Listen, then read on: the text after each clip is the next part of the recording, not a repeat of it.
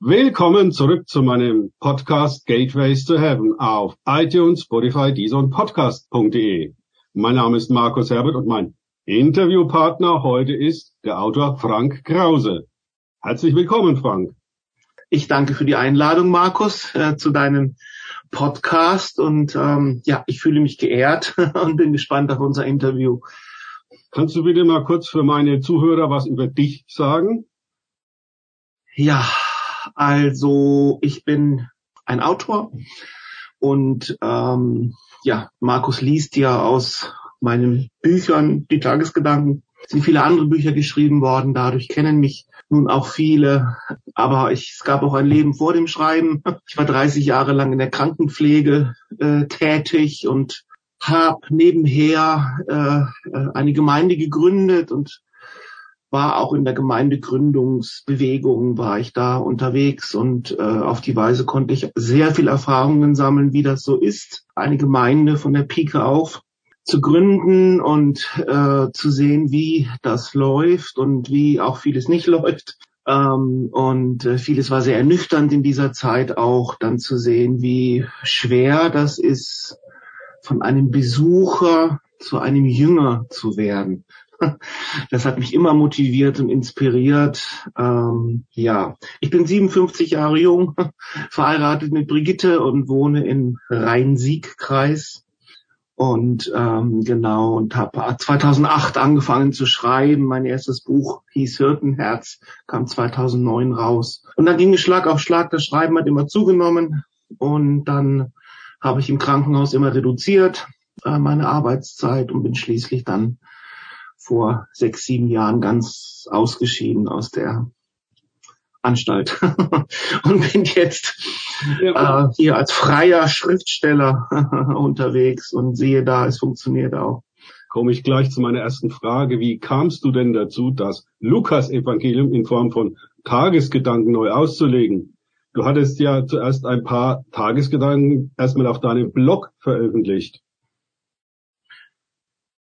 Ja, das war eigentlich auch der Grund. Also ich habe äh, auf dem Blog eben einige Texte geschrieben und äh, habe gesehen, wie mich das inspiriert und wie mich das packt und wie diese Worte aus dem Lukas-Evangelium zu mir sprechen. Und äh, dann, dann kam die Idee, ich könnte eigentlich mal von ganz vorne anfangen mit dem Lukas-Evangelium und wirklich so, so tagesgedankenmäßig durchgehen. Ein Tagesgedanke, das sind immer so zwei zwei Taschenbuchseiten zu eben einigen Versen.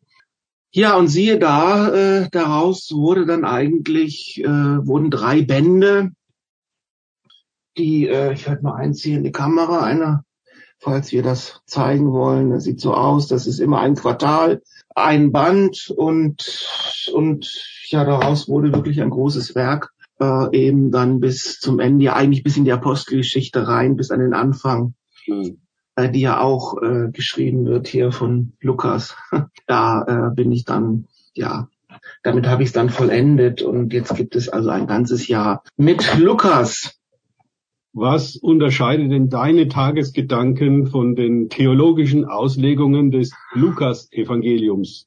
Ja, ich schreibe ja nicht eben als Theologe. Äh, also ich habe kein äh, Theologiestudium absolviert und ich muss sagen, manchmal bin ich ganz froh drüber, weil ich diese ganze historisch-kritische Methode und was alles eben an Auslegungstradition und alles an Vorgaben da ist, ich das also um, dadurch umgangen habe, weil wir brauchen den direkten Kontakt zu Jesus und, äh, und er hat auch gesagt, ich schicke euch den Heiligen Geist, der wird euch in alle Wahrheit leiten. Der wird euch an alles erinnern, was ich euch gesagt habe. Er wird euch in die Wahrheit führen. Also da steht nicht die christliche Tradition oder die Gemeinde, äh, ja nicht mal die Bibel steht da, sondern der Heilige Geist wird das tun. Äh, es ist seine Aufgabe. Ich habe festgestellt, mir selber ging es so, auch vielen anderen Christen geht es so, ja, wofür ist der Heilige Geist eigentlich gut? wofür brauchen wir den überhaupt? Wir haben doch, wir haben doch alles und das ist halt ja der Irrtum äh, zu meinen, wir, wir wüssten schon alles, wir hätten schon alles und es wäre alles schon fertig und dann wird das Christsein langweilig und äh, ja, spricht nicht mehr zu uns. Wir erwarten auch gar nichts Neues. Ähm, ja, und ich bin also anders dran gegangen. Ich, ich habe gemerkt, die Worte werden mir durch den Heiligen Geist aufgeschlossen, wie Türen, die geöffnet werden.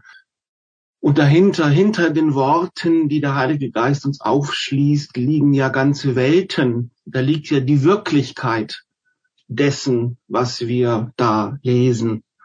Und jetzt äh, ist halt die Frage, ob wir sozusagen an der Türe stehen bleiben, bei den Buchstaben bleiben, bei den Worten bleiben, die wir ewig auslegen, oder ob wir dann auch dahin durchgehen können durch die Türe und dann eine Erfahrung machen mit dem, wovon die Worte sprechen.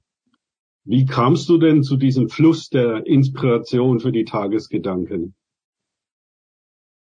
Ja, also ich ich nehme an, Gebet ist eine wichtige Rolle dabei. Ja, Gebet spielt eine wichtige Rolle. Also wie ich eben schon sagte, oder sagen wir so, also ich kenne die Zeiten aus den ersten Jahren meines Christseins, wo das Bibellesen also ziemlich trocken war und irgendwie auch langweilig. Irgendwann hatte man die Sachen ja auch alle schon mal gehört und eigentlich äh, hat die Predigt sich immer wiederholt und ähm, ja, man war so in der wirklich in diesem dieser Wiederholungsschleife, täglich grüßt das Murmeltier. Äh, die Dinge blieben alle in einer ewigen äh, Wiederholung hängen, ist natürlich sehr unzufriedenstellend und viele wissen nicht, wie kommt man eigentlich da raus, wie, wie, wie kann das auch ganz anders sein. Und ich habe äh, dann auch war auch sehr frustriert. Oft geht es nur durch tiefe Krisen, dass wir durch tiefe Krisen gehen und am liebsten alles hinschmeißen würden. Und und äh, viele, die sich zu meiner Zeit bekehrt haben, haben auch alles wieder hingeschmissen. Also die haben gar nicht, äh, die sind, haben das nicht durchgestanden, dieses, diese Wirkungslosigkeit äh, äh, der Worte. Das heißt ja an einer Stelle, das Reich Gottes besteht nicht in Worten, sondern in Kraft. Und äh, eigentlich war die Kraft das, was einfach fehlt. Die hatten die Worte.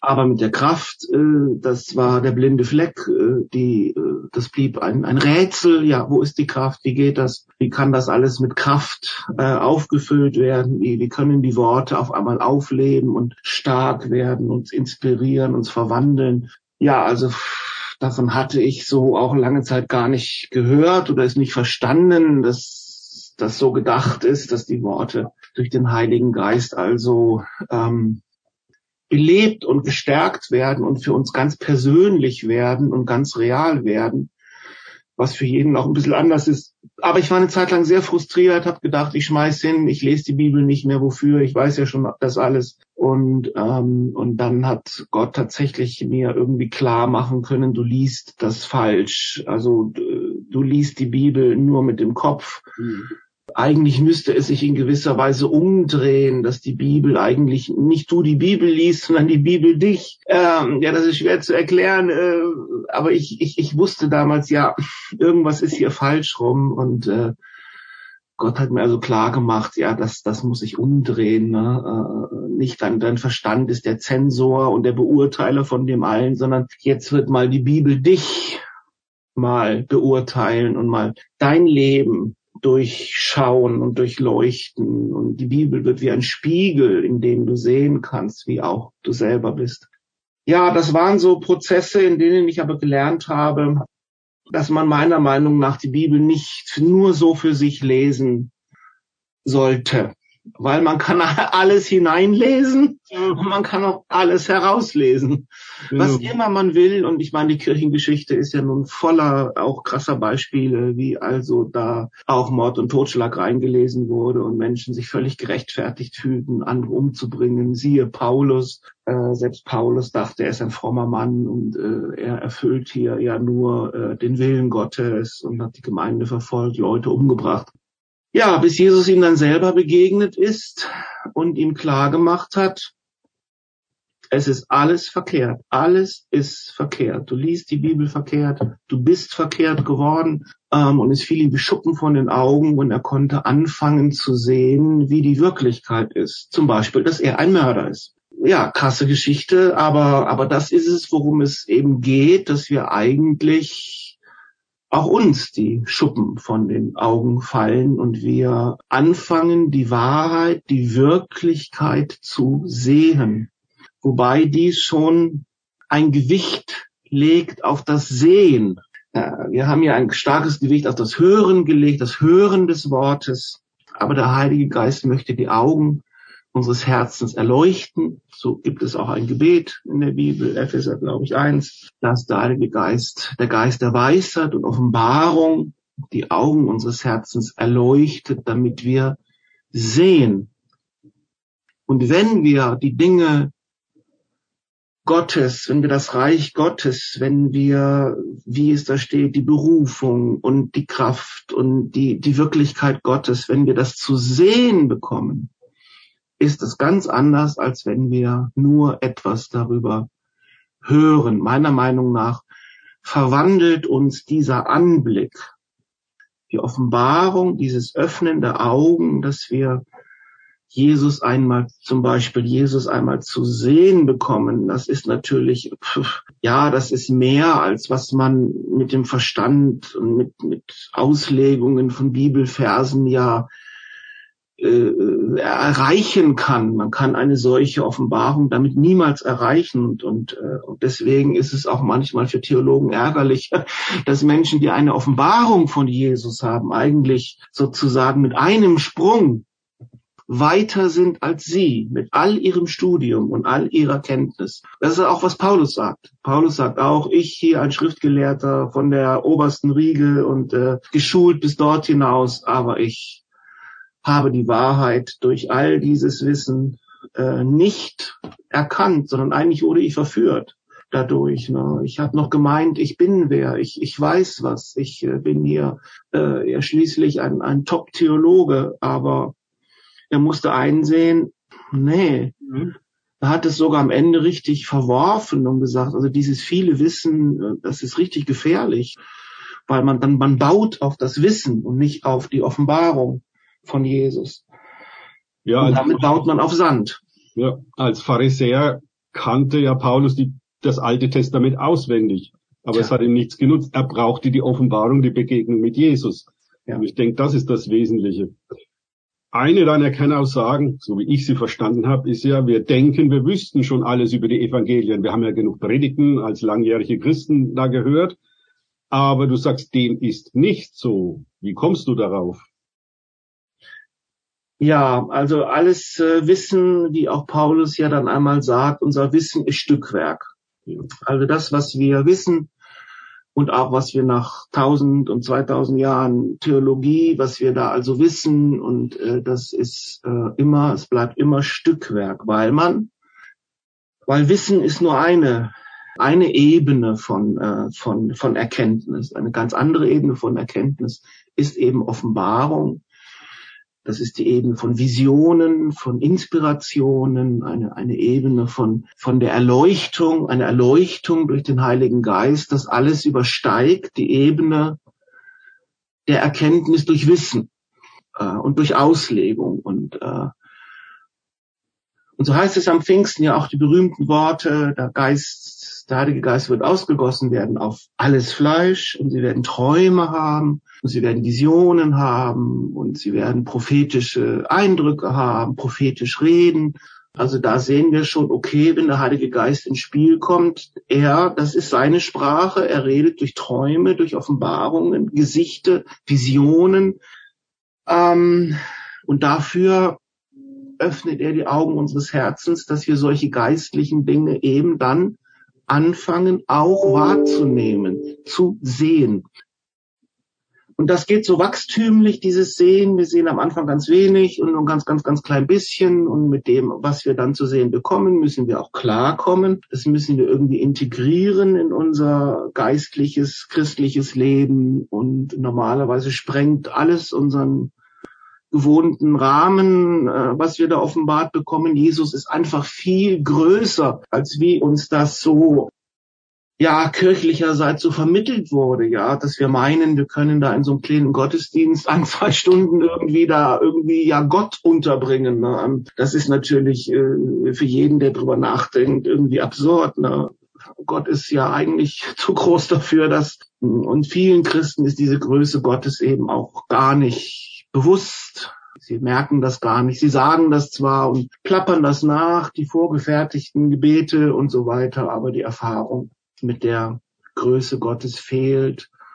hätten sie auch nur eine Minute lang eine Offenbarung davon, eine augenöffnende Zeigung durch den Heiligen Geist. So ist das. Ja, dann, dann äh, wäre alles natürlich ganz anders, aber dann wären sie natürlich auch gleich im Konflikt mit dem, äh, ja, christlichen System, was einfach äh, nur ein bestimmtes Maß lebt und ein bestimmtes Maß an Christlichkeit äh, so realisiert und zur Verfügung stellt. Also da, und das ist für viele Leute auch schwierig, dass sie merken, wenn der Heilige Geist ins Spiel kommt, kriegen sie Schwierigkeiten mit, mit ihrer Gemeinde. Ne? Hm, das kann ich bestätigen. ja. Auch so gegangen. Okay. Nächste Frage. Wie viele, mich früher eingeschlossen, fanden oder finden das Bibelstudium eher langweilig und zäh? Wie war denn das bei dir? Was führte dazu, dass sich das geändert hat? Weil es hat sich ja offensichtlich geändert. Ja, also es hatte wirklich zu tun mit dem, was ich am Anfang erzählt habe, von diesem Tiefpunkt, wo ich eigentlich dachte, ich, ich lese die Bibel gar nicht mehr. Ich, äh, das bringt alles irgendwie nichts. Äh, ich, äh, es spricht nicht zu mir. Es ist staubtrocken. Also ich weiß gar nicht, was so toll sein soll an der Bibel. äh, vieles klingt extrem widersprüchlich und, und, und dann diese vielen grausamen Geschichten im Alten Testament, da haben ja auch viele Schwierigkeiten damit. Ja, der liebe Gott ist so lieb nicht. Äh, wie soll man denn sowas überhaupt äh, verstehen? Äh, das ist seltsam. Ne? Und äh, es ist eben der Punkt, dass wir ohne Offenbarung können wir das nicht verstehen. Ohne Offenbarung geht es einfach nicht. Und die Offenbarung ist wie das frische Manna, ja, also in der Geschichte mit Israel durch die Wüste, da fiel das Manna jeden Tag neu. Man konnte es auch nicht aufheben, das ist dann verdorben ganz schnell, man muss es am nächsten Tag wieder neu sammeln. Und das ist ein ganz gutes Bild dafür, dass wir so immer eine frische Offenbarung brauchen.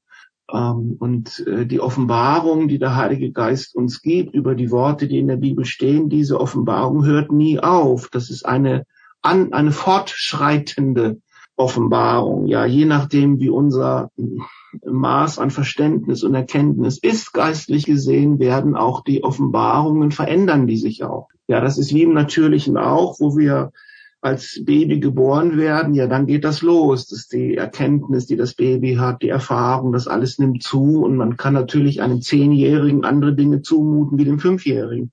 Ja.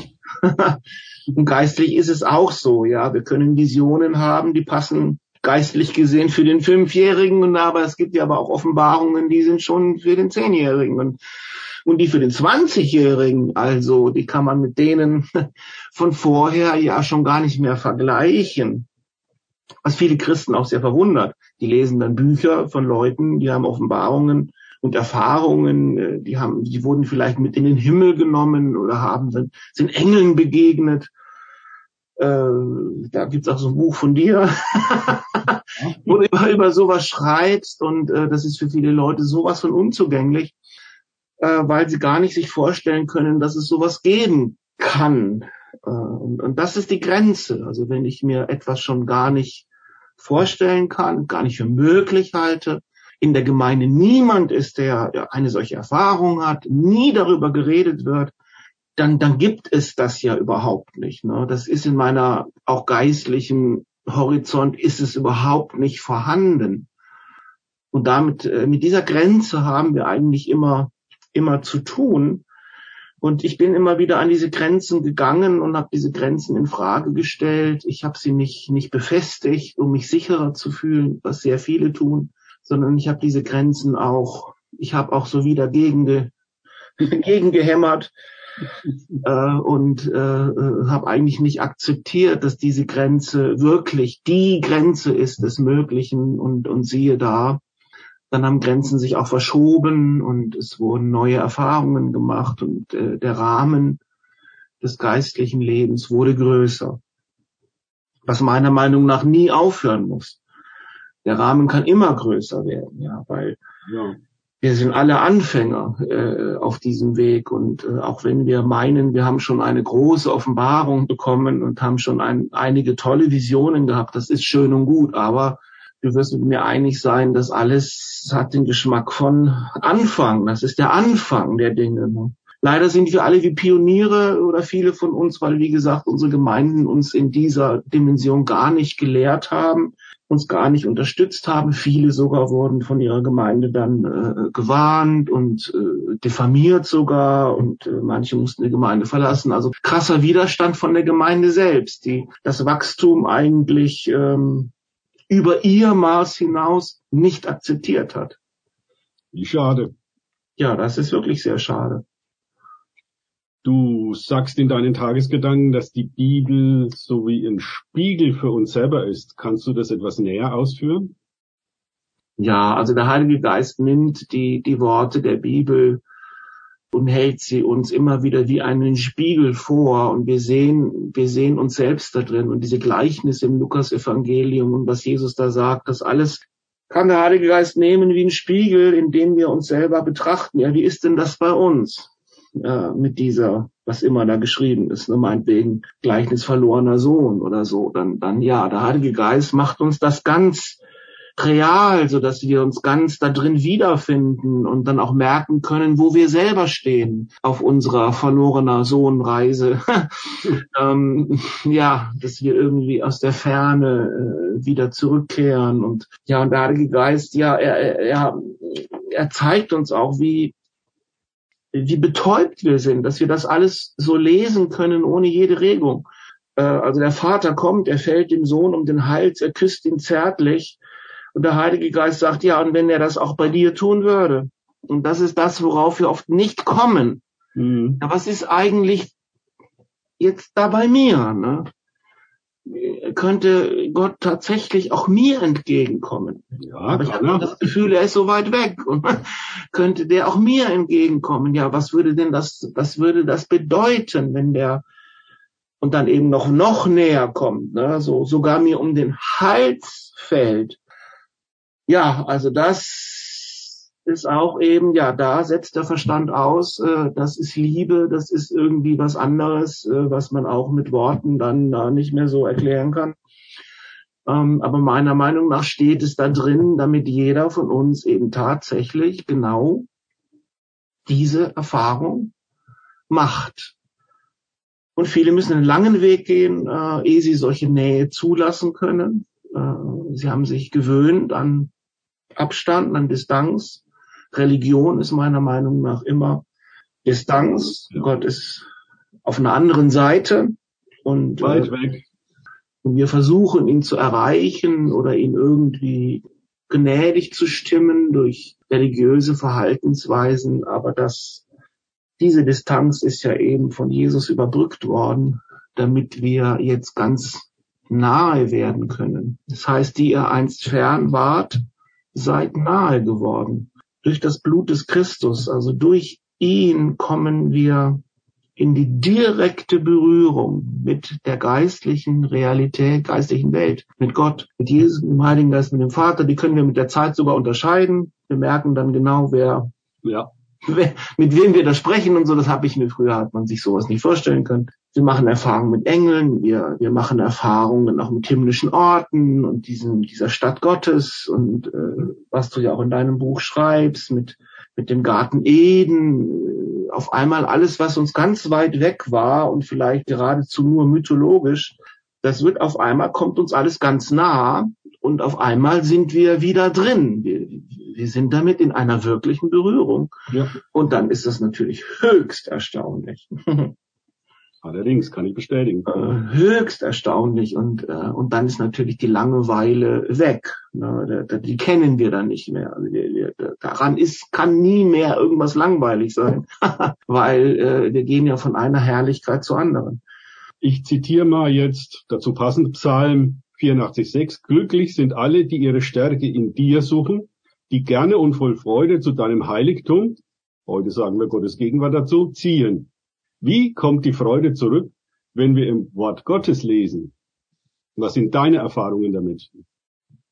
Ja, also uns aus der Depression rauszubringen und in die Freude reinzubringen, ist ein, ein, eine Revolution, eine geistliche Revolution, die unser Leben lang anhält, äh, und es braucht auf der einen Seite unsere eigene Wahl.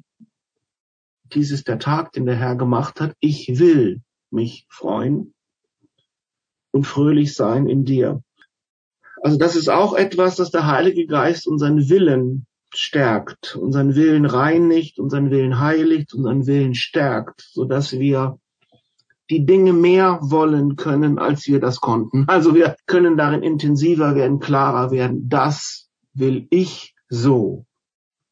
Wenn ich was zu sagen hätte über mein eigenes Leben, würde ich sagen, ich will mich freuen.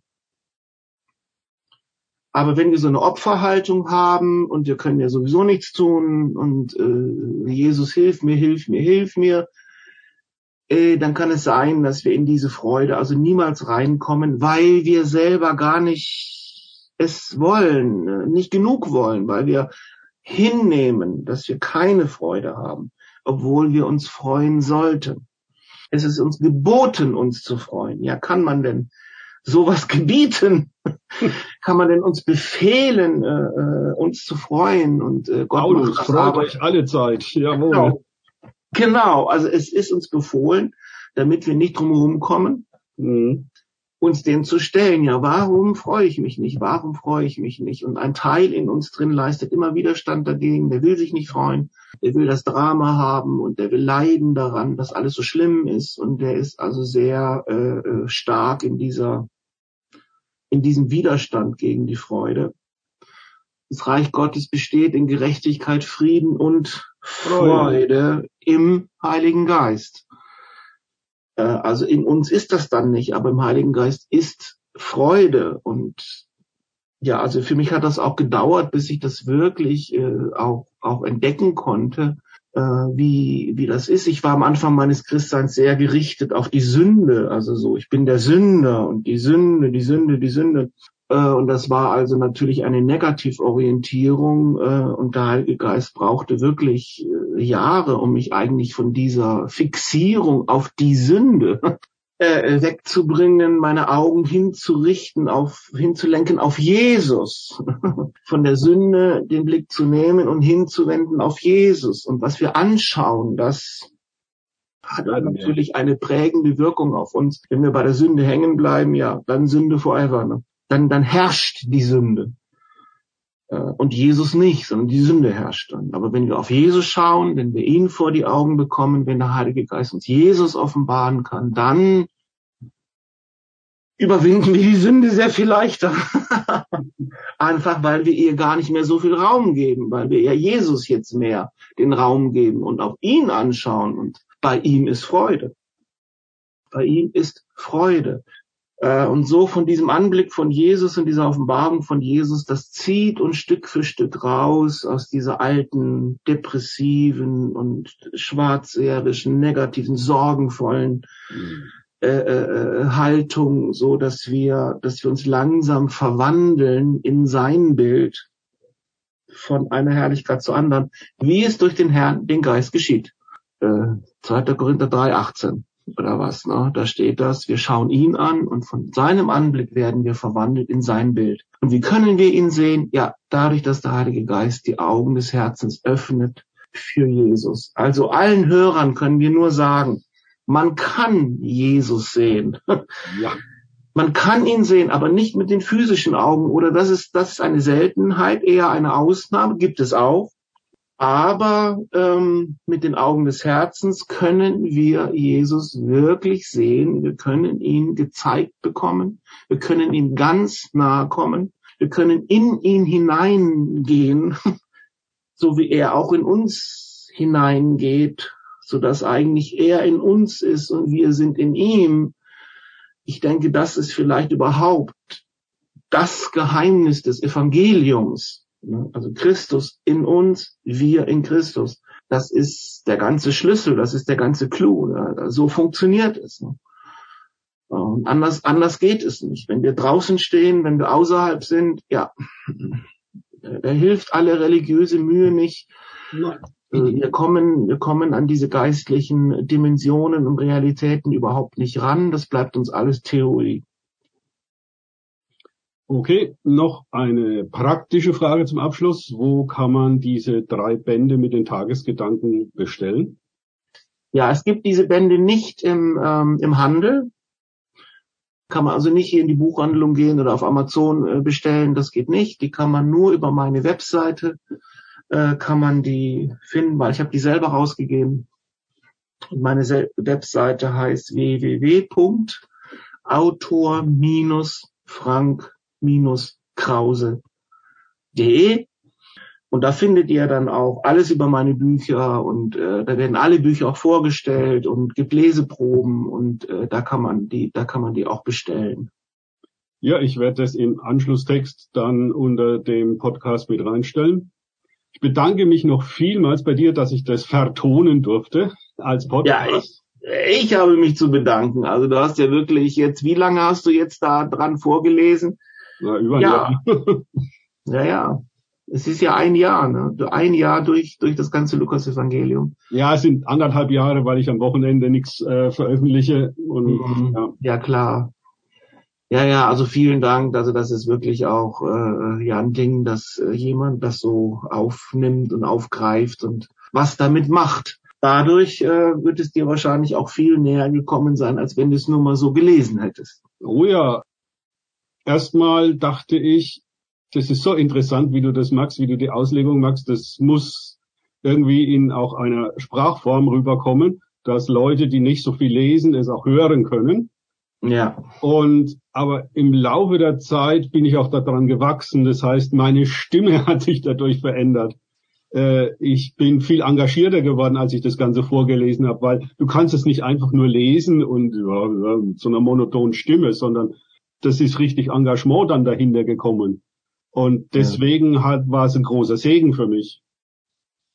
Ja, schön. Und genauso hoffen wir, dass es für jeden, jeden Hörer und Leser eben auch sein wird, dass es für ihn selber ein, ein, eine Salbung, eine Kraft wird, äh, da äh, besser und näher an diese Worte und in diese Worte dran zu kommen, hineinzukommen, durchzugehen, durchzubrechen zu den Realitäten, die dahinter sind. Das ist der ganze Sinn, müssen wir uns immer wieder sagen. Der Sinn der Schrift ist nicht, sie einfach nur zu lesen. Mhm. Der Sinn ist, dass wir durch sie in die Wirklichkeit, die dahinter steht, die geistliche Wirklichkeit auch kommen können. Das heißt an einer Stelle auch, dass Jesus sagt, ich bin die Türe und er ist die Türe, durch die wir in diese Dinge in das, wovon die Worte reden, dann auch hineinkommen. Er weiß ja, er kommt ja aus dieser Dimension. Er, er kann uns das alles erklären, uns an der Hand nehmen. Deswegen ist das Evangelium für jeden Menschen wieder ganz neu.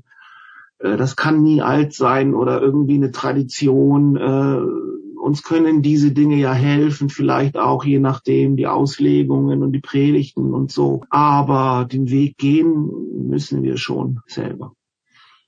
Gut, dann diejenigen, die uns zusehen, ich veröffentliche das auch als Video, beziehungsweise zuhören, meine Bitte an euch oder unsere Bitte an euch, teilt es kräftig, dass auch andere noch in diesen Genuss kommen der Tagesgedanken. In meinem Podcast bleibt es drinnen. Das heißt, man kann es auch nur mal anhören. Es kann ein ganzes Jahr begleiten. So, dann vielen Dank fürs Zuhören, Zusehen und denkt bitte immer daran, kenne ich es oder kann ich es? Im Sinne von erlebe ich es sich auf Gott und Begegnungen mit ihm einlassen, bringt wahres Leben. Gott segne euch und wir hören und sehen uns wieder.